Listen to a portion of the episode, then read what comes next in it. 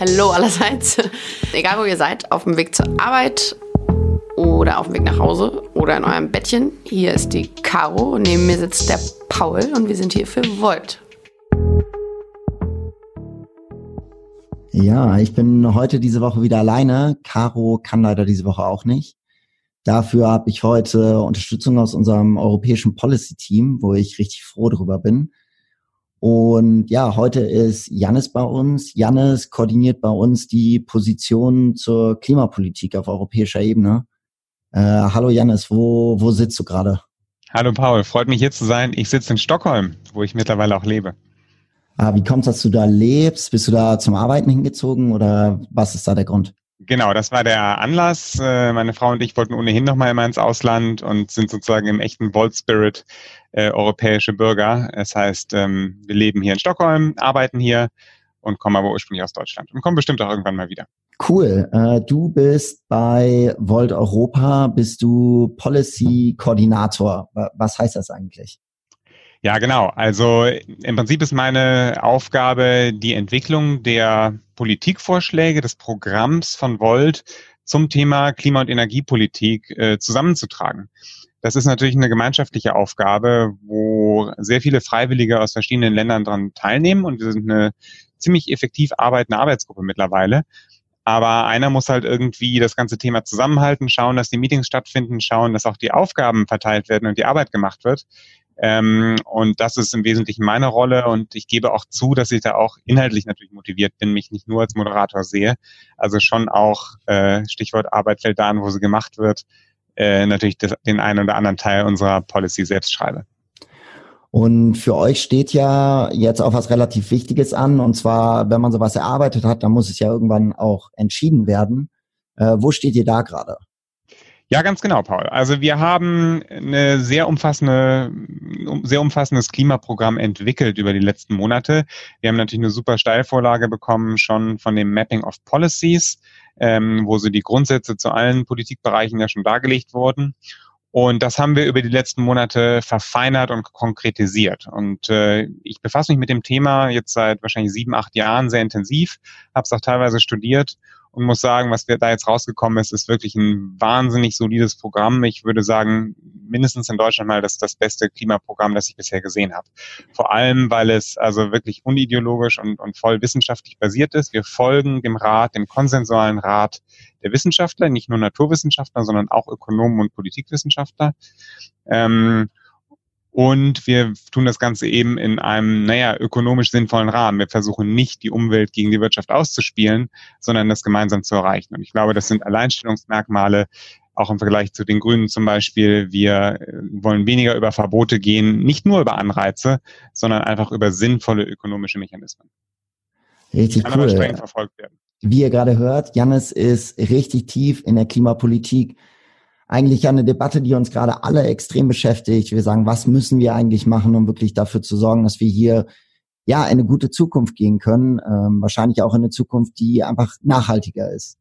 Und genau darum wird es diese Folge gehen. Was kann man da konkret machen? Was kann man da vor allem europäisch machen? Denn ja, muss man es nicht am Ende immer gemeinsam beantworten. Genau das beantworten wir heute. Und ich glaube, wir starten mal mit unserem Abgeordneten im Europäischen Parlament, mit Damian, der dazu ja kurz was aus unserer letzten Versammlung in Sofia erklärt. Ja, ist richtig abgefahren hier in Sofia. Wir haben gerade eine Public Action gemacht, um gegen äh, Luftverschmutzung in Sofia anzugehen. Und das ist genau der Traum für mich von Volt, dass man eben aus Europa zusammenkommt, um lokal Probleme zu lösen. Also sowohl die europäische als auch die lokale Ebene da irgendwie mit einbringt. Und das äh, macht einfach riesig Spaß. Die Leute sind aus ganz Europa angereist, ähm, sind super motiviert das, das ist auf der einen Seite das, was mir einfach Bock macht. Ja, Jannis, äh, Klimawandel, die müssen alle angehen. Und das heißt ja am Ende eigentlich auch, dass Leute vor allem in ihrem eigenen Umfeld irgendwie aktiv werden müssen. Und ähm, dass es daher wahrscheinlich super viel Sinn macht, sich irgendwie zusammenzuschließen. Und genau dafür arbeitet ja eigentlich Volt auch als Organisation, als Bewegung, dass wir sagen, wir wollen Leuten wirklich beibringen, sich zu organisieren, um wirklich zusammen dann auch ein Problem wirklich anzugehen und wirklich konkret zu sagen, was kann man eigentlich vor Ort verändern, zusammen und über Politik auch, dass sich wirklich was verbessert. Du bist ja jetzt auf der europäischen Ebene ganz viel tätig. Was ist denn quasi das, das Gegenteil oder das Counterpart, sprich die Spiegelung davon auf europäischer Ebene? Woran arbeitet ihr und was wünscht ihr euch vielleicht von lokalen Teams? Ja, ist genau richtig, was du sagst, Paul. Also ich glaube, das ist extrem komplementär. Auf europäischer Ebene sehe ich eigentlich als unsere Aufgabe oder auch als Aufgabe der EU, ähm, einen verlässlichen Rahmen zu schaffen mit ambitionierten und streng eingeforderten CO2-Reduktionszielen. Und wir glauben eben, äh, dass ein starker oder ein hoher CO2-Preis, vor allem aber ein strenger CO2-Zertifikatehandel das beste Werkzeug sind, äh, um diese Emissionsreduktionen zu erzielen. So, und das schafft natürlich nur den Rahmen. Äh, am Ende kommt es auf die Verhaltensänderung von Unternehmen, von Individuen an, äh, die also einen Konsumshift von CO2-intensiven zu CO2-armen Produkten zum Beispiel schaffen. Janis, ja. darf ich dich ja ganz kurz unterbrechen? Klar. Ähm, ich finde es eine super spannende Antwort. Aber und ich habe dich gerade gefragt, was quasi lokal und europäisch verbindet oder was quasi dein Teil in diesem ganzen Verfahren ist. Ähm, für mich ist da vor allem spannend, was würdest du sagen? Du hast gerade irgendwie von einem Rahmen gesprochen, von einem verlässlichen Rahmen. Was würdest du sagen, ist davon der Zeithorizont? Ist es was kurzfristiges, was mittelfristiges, was langfristiges? Und was ist für dich so das Leitbild, wenn, wenn ihr wirklich probiert, auf europäischer Ebene eine Antwort auf so eine wichtige Frage wie jetzt den Klimawandel zu liefern? Ja, äh, also der Zeitrahmen ist erstaunlich dringend. Wir sagen, wir wollen bis 2035 als Europäische Union klimaneutral sein. Das ist 15 Jahre früher, als was bisher diskutiert wird im, oder entschieden ist auf europäischer Ebene. Ähm, der Hintergrund ist einfach, dass der Weltklimarat genau berechnet hat, wie viel Emissionen noch äh, emittiert werden können, um das 1,5 Grad Ziel aus Paris überhaupt nur mit 66 Prozent Wahrscheinlichkeit zu schaffen. Und das ist für uns äh, das Leitbild.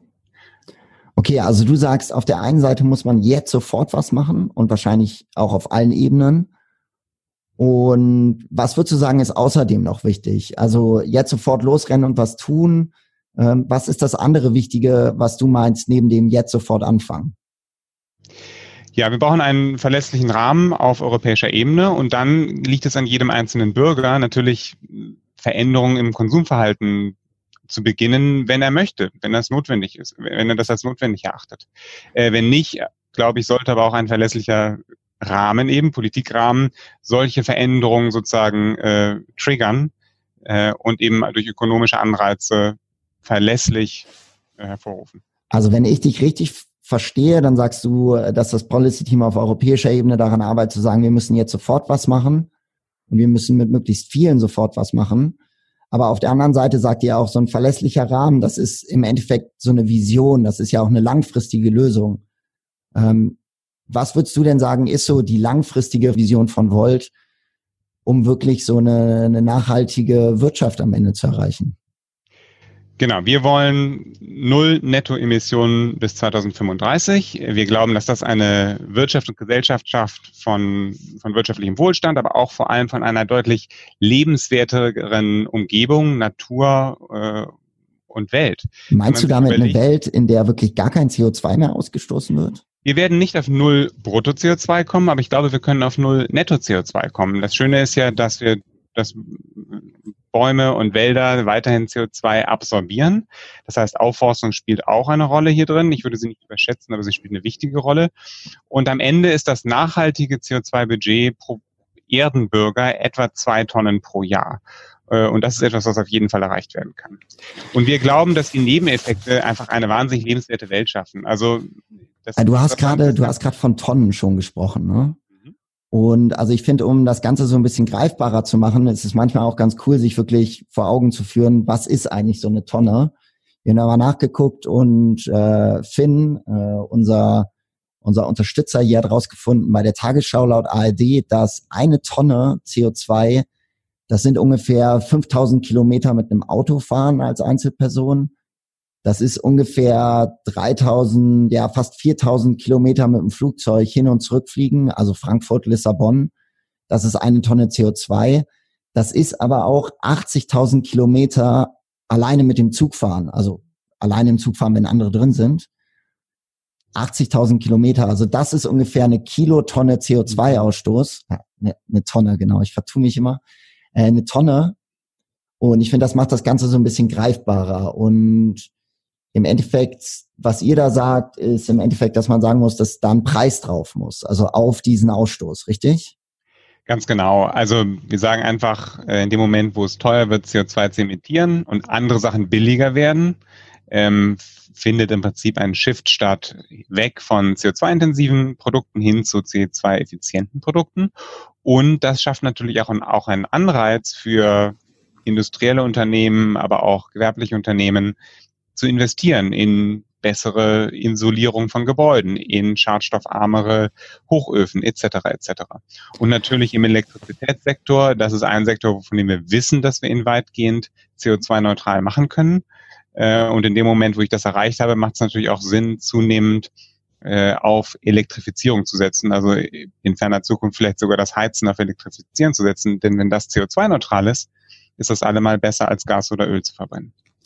Also im Endeffekt ja ist es der Versuch, mit möglichst weitreichenden, aber effektiven Maßnahmen eine gewisse Richtung vorzugeben und dann eigentlich der Wirtschaft und jedem Einzelnen erlauben zu sagen, hey, wenn ich mein Geld besser einsetzen will, dann setze ich das da ein, wo kein und weniger CO2 verwendet wird, weil ich dann am Ende mehr Leistung für weniger Geld kriege, richtig? Exakt, richtig. Und darüber hinaus gibt es noch so viele weitere positive Effekte.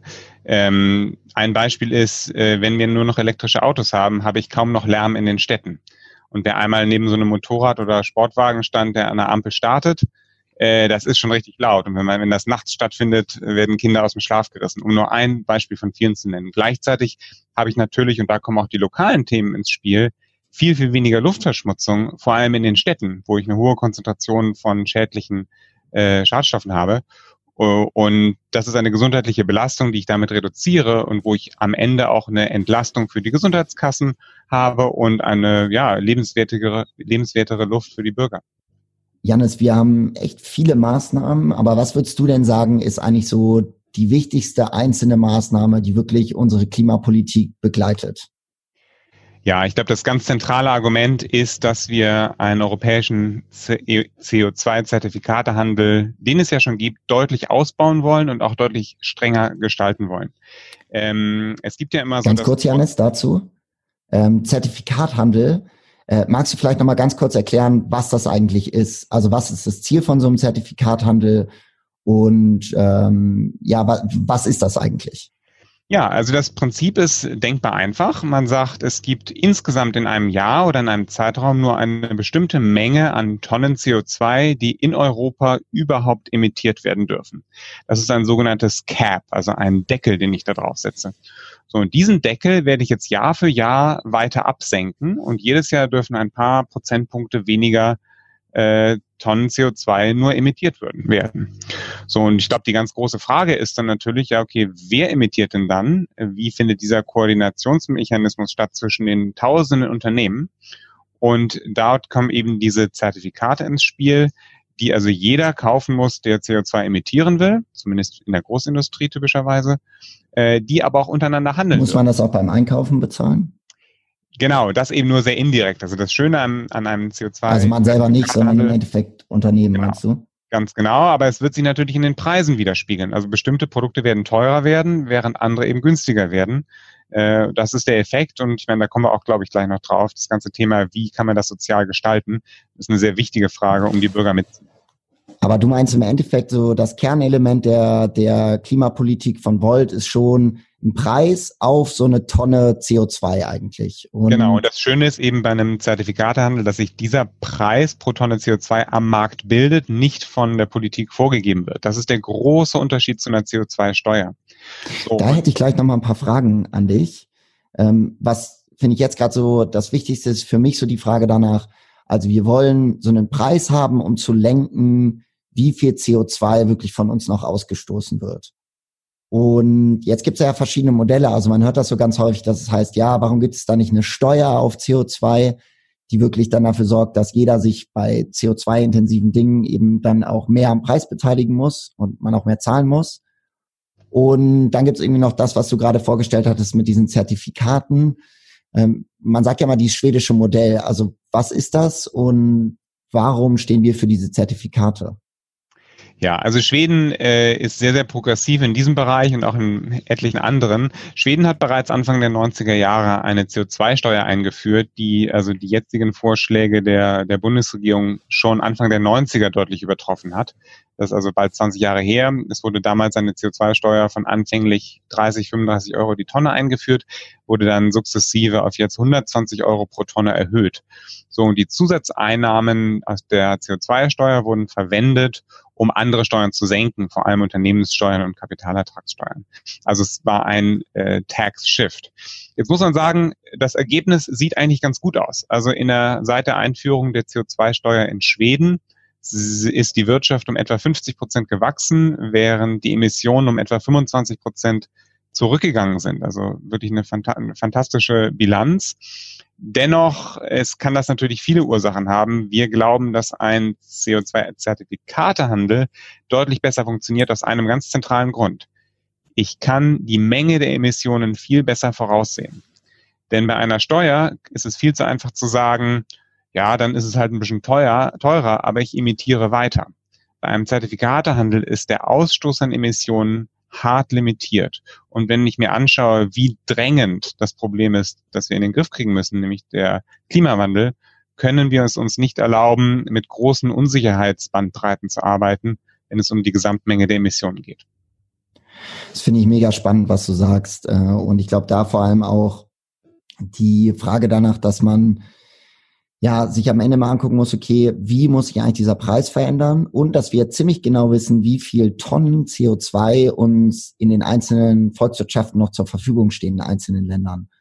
Und ähm, dass es wirklich wissenschaftlich belegt werden kann, dass man eigentlich vor 30 Jahren schon Studien gesehen hat, die eigentlich genau das gesagt haben, wo wir uns heute befinden und dass wenn wir uns heute die Modelle angucken, wir auch davon ausgehen müssen, demnach, was diese Modelle über die nächsten 30 Jahre sagen. Und da sind eben diese Tonnen schon mit berechnet. Ähm, das ist sehr zuverlässig und dementsprechend kann man das so eben darauf, darauf anwenden. Ähm, ich finde, was dabei immer wichtig ist, doch die Frage, vor allem in Frankreich hat man es viel mitbekommen, dass man gesagt hat, ja, durch diesen höheren CO2-Preis werden ja auch Leute im Endeffekt beeinträchtigt, die sich einfach gar nicht mehr so viel mehr leisten können, die einfach schon viel Geld von ihrem Einkommen für viele Dinge ausgeben, um zur Arbeit zu kommen vielleicht und dass die davon viel stärker betroffen werden als vielleicht Leute, die in der Stadt wohnen. Und was für Methoden gibt's da und was stellt Volt sich davor, um das Ganze eben auch gerecht und sozial verträglich zu machen? Ja, also ich glaube, es gibt grundsätzlich so drei Herangehensweisen, äh, wie man das Geld, das man einnimmt, über einen Zertifikatehandel oder eine Steuer wieder ausgibt. Äh, das eine ist, man investiert alles in Infrastruktur und Forschung. Äh, das ist eigentlich hervorragend, weil es ein Land oder eine Wirtschaft zukunfts zukunftsfertig macht, zukunftsbereit macht. Allerdings äh, hat man dann das Problem, dass ganz kurzfristig sofort ja die Bürger belastet werden, es aber keine Entlastung an anderer Stelle gibt.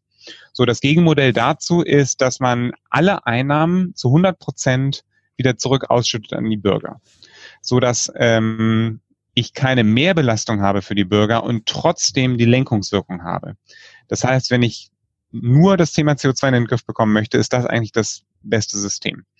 So, und die dritte Möglichkeit ist, dass ich sage, ich mache, ich subventioniere sag mal, ökologisch nachhaltige Produkte und Technologien. Also dass ich sage, Bahnfahren wird billiger, dass ich sage, Elektroautos werden billiger, etc. etc.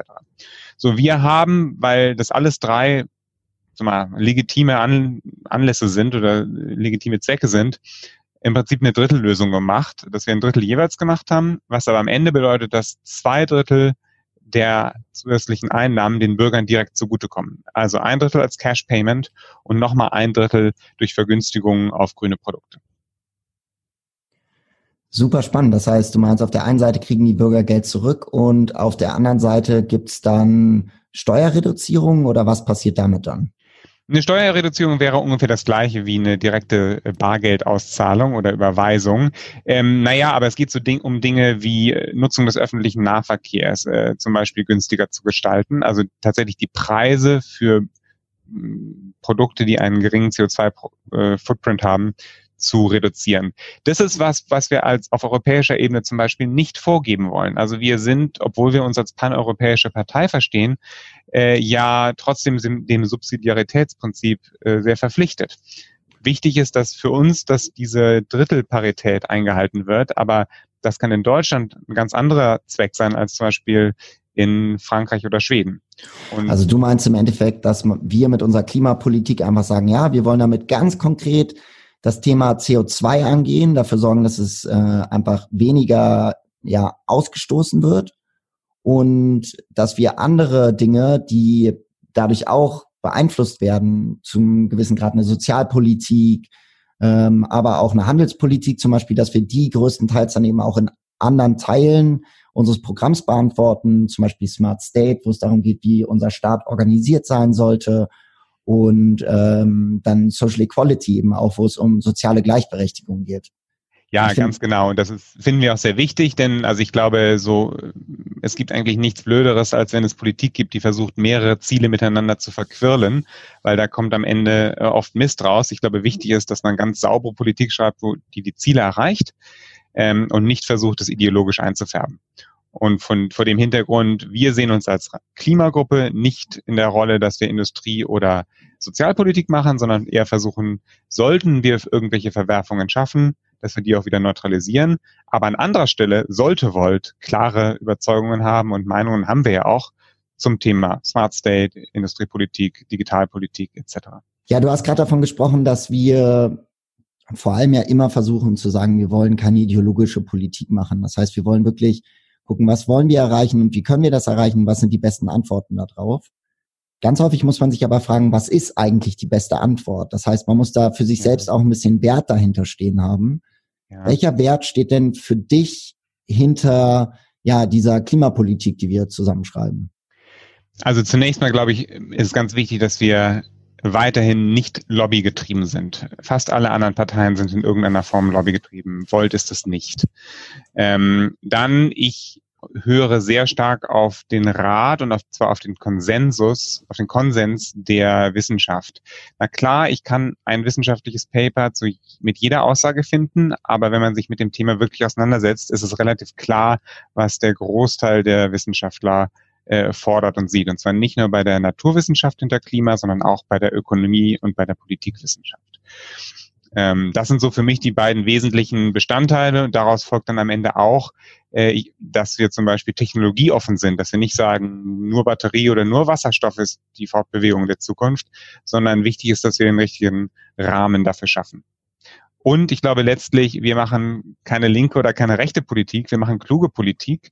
Äh, wir sind nicht, wie manche andere Parteien, äh, Ideologie oder verbotsgetrieben. Wir wollen auch nicht reflexartig höhere Einkommen besteuern. Aber wir glauben eben auch nicht, dass der Markt schon alles regeln wird, sondern im Gegenteil, es braucht kluge Regulierung. Dann aber kann ein Markt ganz hervorragend funktionieren.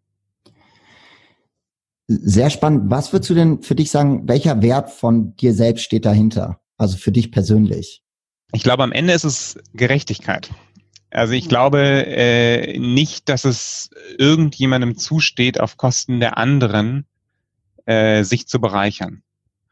Äh, und das ist ein Wert, der wahrscheinlich schon tief christlich verankert ist, wahrscheinlich in den meisten Religionen, in den meisten Ethikkonzepten dieser Welt tief verankert ist, obwohl ich eigentlich völlig unreligiös bin.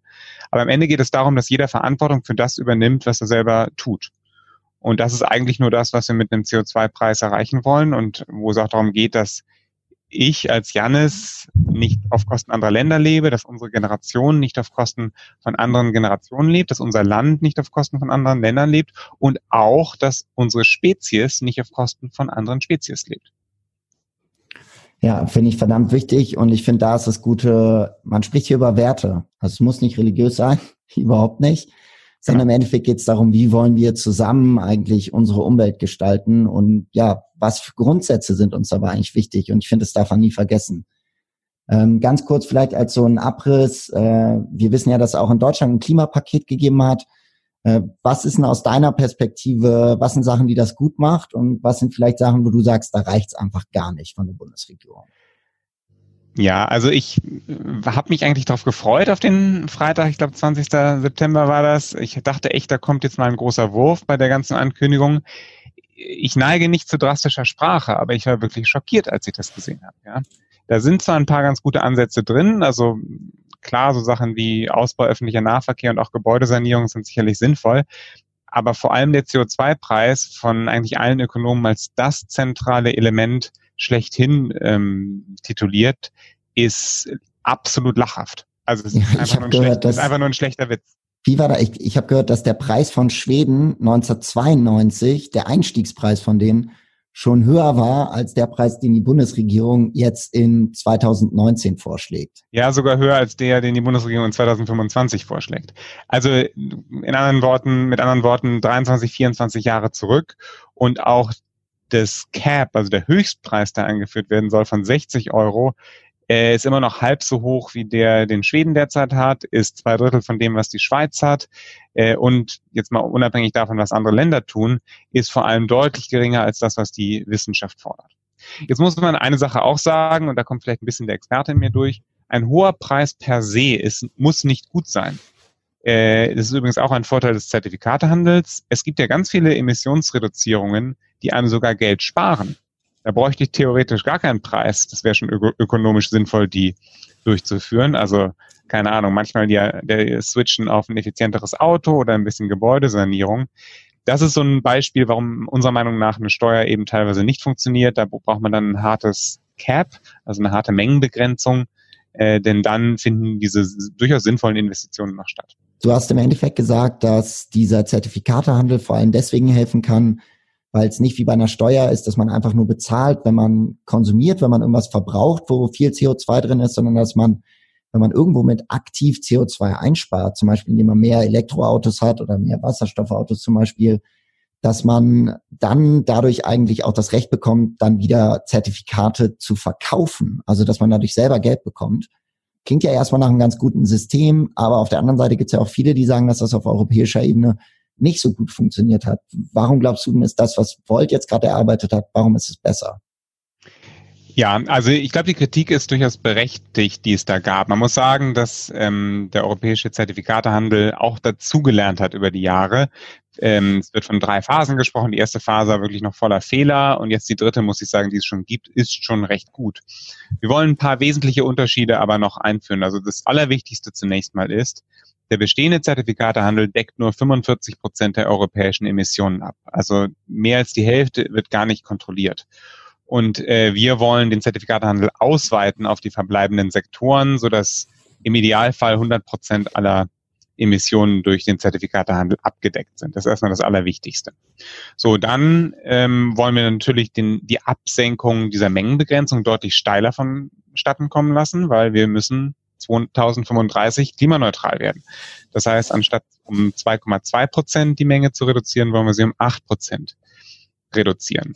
So, und dann, äh, also auch wieder Thema Subsidiaritätsprinzip. Wir wollen sicherstellen, dass es keinen Konflikt gibt zwischen äh, den Mitgliedstaaten der EU und der EU hier, zum Beispiel, wenn Frankreich oder Schweden eine CO2-Steuer hat, dann soll es natürlich nicht zu einer Doppelbelastung kommen. Das heißt, die können gegeneinander aufgerechnet werden.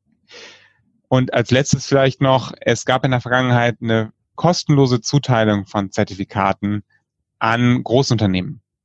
Okay. Und die Motivation dahinter war grundsätzlich erstmal legitim. Also man hat gesagt, ähm, naja, wir haben bestimmte Industrien, die im Welthandel stehen und wenn wir jetzt nur in Europa hohe Preise dort draufsetzen, dann kann es sein, dass Aluminium, Stahl etc., Zement vielleicht auch gut, weniger ein Exportprodukt nicht mehr wettbewerbsfähig ist am Weltmarkt und dann gewinnt eigentlich niemand. Also dann verliert die europäische Wirtschaft, aber dann verliert auch äh, die Umwelt, denn dann ist es eben billiger, ein Stahlwerk nach China oder woanders hin zu verlegen, wo es keinen CO2-Preis gibt. So, die Motivation war also okay, aber es hat zu wahnsinnigen Verwerfungen und auch zu extremen einmaligen Profiten für einige dieser Betreiber gesorgt. Und wir wollen stattdessen eher so eine Art äh, CO2-Tariff, also ein CO2-Zoll einführen, der einfach an der Grenze, an der Außengrenze der EU dafür sorgt, dass es einfach fairer Wettbewerb herrscht, sowohl beim Import als auch beim Export.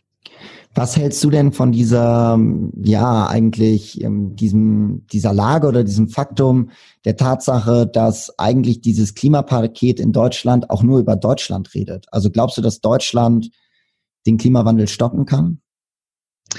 Also gibt's mehr, gibt's glaube ich drei Antworten drauf, äh, die sozusagen zusammen funktionieren. Also erstmal finde ich es grundsätzlich gut, dass es ein Klimapaket gibt, denn am Ende übernimmt jeder Verantwortung für sein eigenes Handeln Und wenn ich das Gefühl habe, dass ähm, die Prozesse verständlicherweise auf europäischer Ebene etwas länger brauchen, weil einfach mehr Mitspracherecht und mehr äh, Länder mitbestimmen müssen, finde ich es gut, dass man sagt, ich spreche schon mal voran und führe zumindest in Deutschland was ein. Das soll ja dann auch übertragen werden auf die europäische Ebene. Soweit, so gut. Wie gesagt, die Beträge, die jetzt eingeführt werden sollen, sind lachhaft. So, das zweite ist dann, jeder, jeder übernimmt Verantwortung für sein eigenes Handeln. Auch die EU ist ja verantwortlich für nur zehn Prozent aller weltweiten Emissionen. Dennoch kann man nicht warten, bis alle anderen sich nach den Regeln verhalten. Ich glaube, das liegt schon an einem selber, das auch selbst zu tun. Und dann drittens, unser Klimakonzept bei Volt hat eine ausführliche Sektion über das Thema Klimadiplomatie. Schwieriges Wort. Klimadiplomatie. Weil wir glauben eben, dass wir als Europäer eigentlich ein Schwergewicht definitiv als Handel im Handel sind teilweise auch in der Diplomatie, teilweise kann man das auch noch ausbauen. Und wir glauben eben, dass wir in fünf Bereichen dort äh, ja Einfluss haben auf die anderen 90 Prozent der Emissionen der Welt, ähm, über Bereiche wie grünen Welthandel, über Bereiche auch wie eine, über wie eine internationale Einführung von CO2-Bepreisung etc. etc. Du hast jetzt gerade schon gesagt, ja, einen grünen Handel. Inwiefern würdest du denn sagen, ist das anders als das, was zum Beispiel die Grünen in Deutschland zum Beispiel fordern? Ja, also ich glaube, ich komme da jetzt wiederholt drauf, aber ich glaube, die Grünen reagieren nach, haben ganz tolle Intentionen und Ziele, aber sie reagieren oft mit den falschen Mitteln und sehr stark verbotsgetrieben. Ich glaube schon, dass es am Ende eine Priorisierungsfrage ist und ähm, klar, es gibt Bereiche, wenn man, wenn es um Regenwaldabholzung gibt oder ein nicht nachhaltig ähm, produziertes Teakholz, dann glaube ich, ist ein Verbot da tatsächlich der richtige Weg. Gibt aber viele andere Bereiche, wo wir einfach Klimaschutz als gleichberechtigten oder vielleicht sogar prioritären Bereich in der Handelspolitik äh, als Ziel, als Priorität einbringen sollten. Es geht dann eben nicht mehr nur um ökonomischen Gewinn, sondern mindestens gleichwertig um den Klimaschutz. Ja, das glaube ich eben auch. Und ich glaube, genau das ist der Punkt, wo so ein Politikvorschlag auch mit ganz vielen anderen Feldern dann eigentlich wieder zusammenkommt. Ähm, zum Teil auch ja mit einer Innovationspolitik, äh, mit einer ja, Vorstellung von der Zukunft, vielleicht auch mit einer Migrationspolitik, einer Arbeitsmarktpolitik. Also viele Dinge, die da zusammenkommen. Und ich fand es super spannend, mich da jetzt mit dir zu, ja, mit dir darüber zu unterhalten für mich sind da im Endeffekt so vier Sachen, glaube ich, rausgekommen, die extrem wichtig sind. Ich glaube, das eine, was ganz klar ist, dass wir zusammenarbeiten müssen. Also wir können es nur schaffen, wenn wir wirklich aus Deutschland heraus viel tun, wenn wir europäisch wirklich zusammenarbeiten und das Ganze dann aber auch immer so denken, dass man das wirklich ja mit den 90 Prozent, die es sonst noch auf dieser Welt gibt, äh, vor allem in diesem Bereich, dass man da wirklich mehr macht. Und dieser Zusammenschluss ist, glaube ich, bei Volt sehr wichtig, das zusammenzudenken. Ich glaube, das andere, was klar ist, dass wir sagen, man braucht irgendwie langfristige Ziele, auf die man hinarbeitet. Und für uns ist es ganz klar, dass man eben ja am Ende kein zusätzliches CO2 eben mehr in die Luft bringt, dass wir da wirklich klimaneutral werden, ähm, dass wir jetzt anfangen müssen, dass es ja jetzt getan werden muss und das auf allen Ebenen und dass es hier wichtig ist, dass Leute gibt, die sich Gedanken darüber machen, wie es langfristig werden soll, aber dass die auch immer wieder mit den Leuten reden, die vor Ort was machen. Und genau das versuchen wir eigentlich bei Volt, diese vier Dinge am Ende zusammenzubringen und jedem auf lokaler Ebene eben auch die Möglichkeit zu geben, konkret ein Projekt dazu zu starten.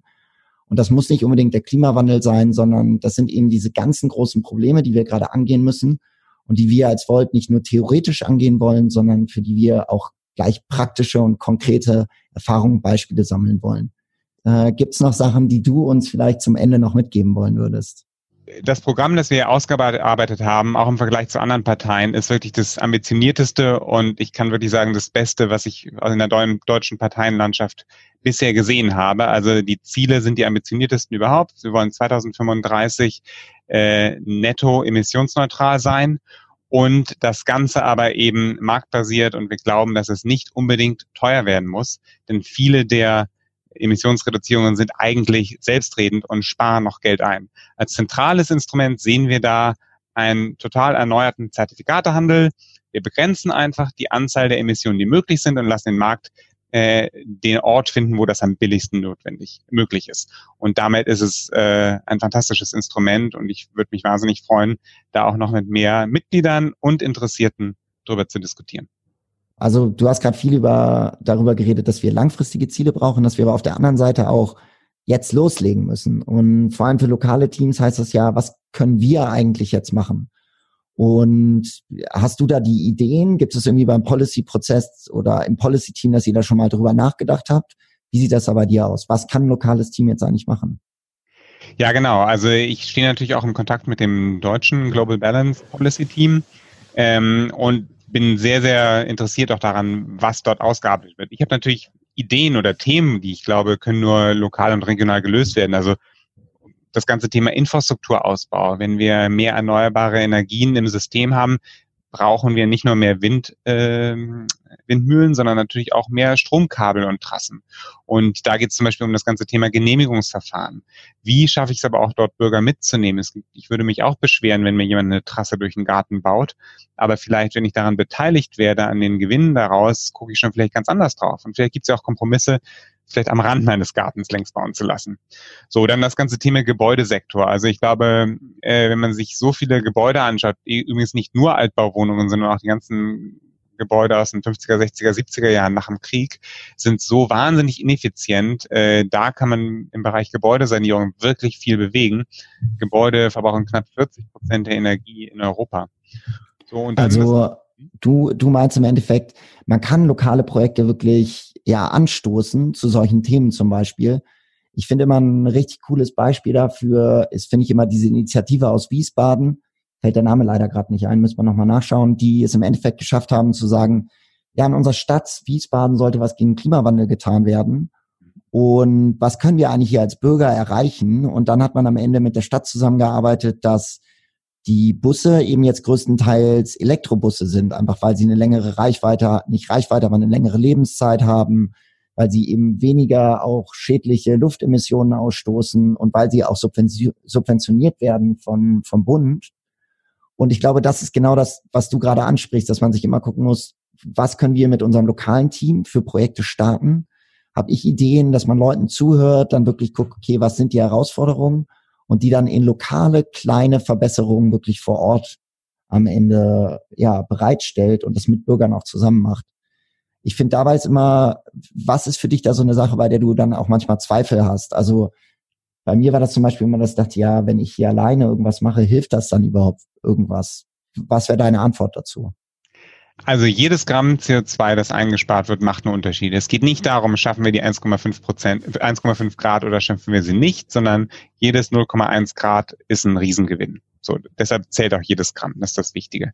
Ich finde solche Projekte, wie du sie gerade genannt hast, ganz fantastisch. Übrigens, was viele davon gemeinsam haben, ist, dass sie zunächst mal Kapital erfordern für die Investitionen, dann aber nachher in den Betriebskosten deutlich geringer sind.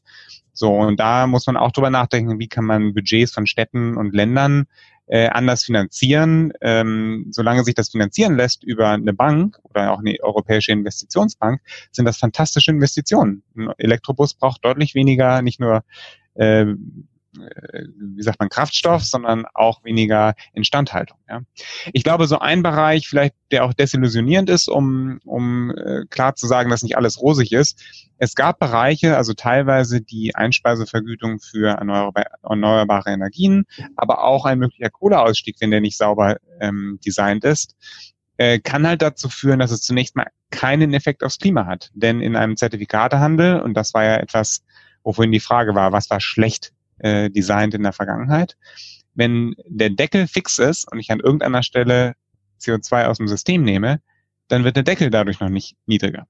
So, das heißt, man muss im Nachhinein sagen, dass die Einspeisevergütung für Wind und Sonne in Deutschland lange Jahre keinerlei Effekt hatte, ähm, sondern nur die Preise für die Zertifikate in den Keller getrieben hat. Da hat man mittlerweile daraus gelernt, aber unsere Politik geht da, ist da auch noch strenger und sagt, in dem Moment, wo ich solche nationalen äh, Policies habe, muss ich dann eben die Zertifikate löschen. Ja, und ich finde genau das, was du gerade ansprichst, dies, dass man sagt, ja, nicht desillusioniert werden. Ich glaube, das entsteht eben genau, wenn man probiert, Sachen auch ganz alleine anzugehen. Und das ist ja eine Sache, die uns als Volt auch antreibt, uns allen zusammen die Möglichkeit zu geben, sich so zu organisieren, dass eben so lokale Projekte, die jetzt gleich was gegen den Klimawandel machen, dass die lokal umsetzbar sind und dass wir da auch Wissen und Erfahrungen miteinander teilen. Ich will das nur ganz kurz anreißen. Unser italienisches Team fährt jetzt gerade schon in vielen Teilen von Italien äh, ein Projekt, bei dem es darum geht, einfach die Heizung einen Grad niedriger zu stellen, äh, den Winter über. Und das in Italien, wo zum Teil auch die Isolierung gar nicht so gut ist. Und ich glaube, das sind genau die Dinge, über die wir alle nachdenken sollten. Und ich würde mich super freuen, wenn ja Leute auch zu unseren Treffen kommen und da wirklich ja sich mit einbringen. Ich glaube, das ist super wichtig, dass wir immer mehr werden und dass wir sagen, wir verfolgen klare Ziele und probieren ja mit allen eine gute Lösung am Ende zu finden. thank you